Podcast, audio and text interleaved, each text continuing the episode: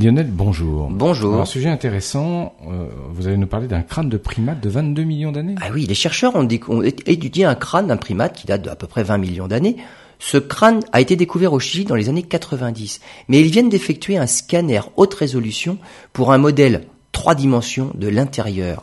Ce crâne appartient à une espèce de primate de platyriniens, des primates du Nouveau Monde par opposition aux primates de l'Ancien Monde dites cathariniens.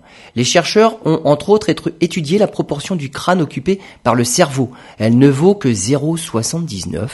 Là où elle monte à plus de 13 pour les humains par exemple. Hein. Ce petit crâne équipé d'un petit cerveau, pas plus lourd qu'une framboise, étonne aussi par le fait que la partie du cortex dédiée à la vision n'est pas très développée.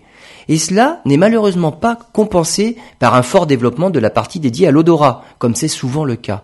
Ce petit singe n'avait donc pas une vue très développée, mais son odorat ne l'était pas davantage.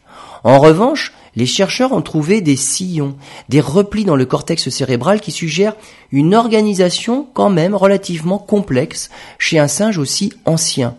Et l'ouverture par laquelle passe le nerf optique montre aussi que ce petit singe était très probablement un animal diurne.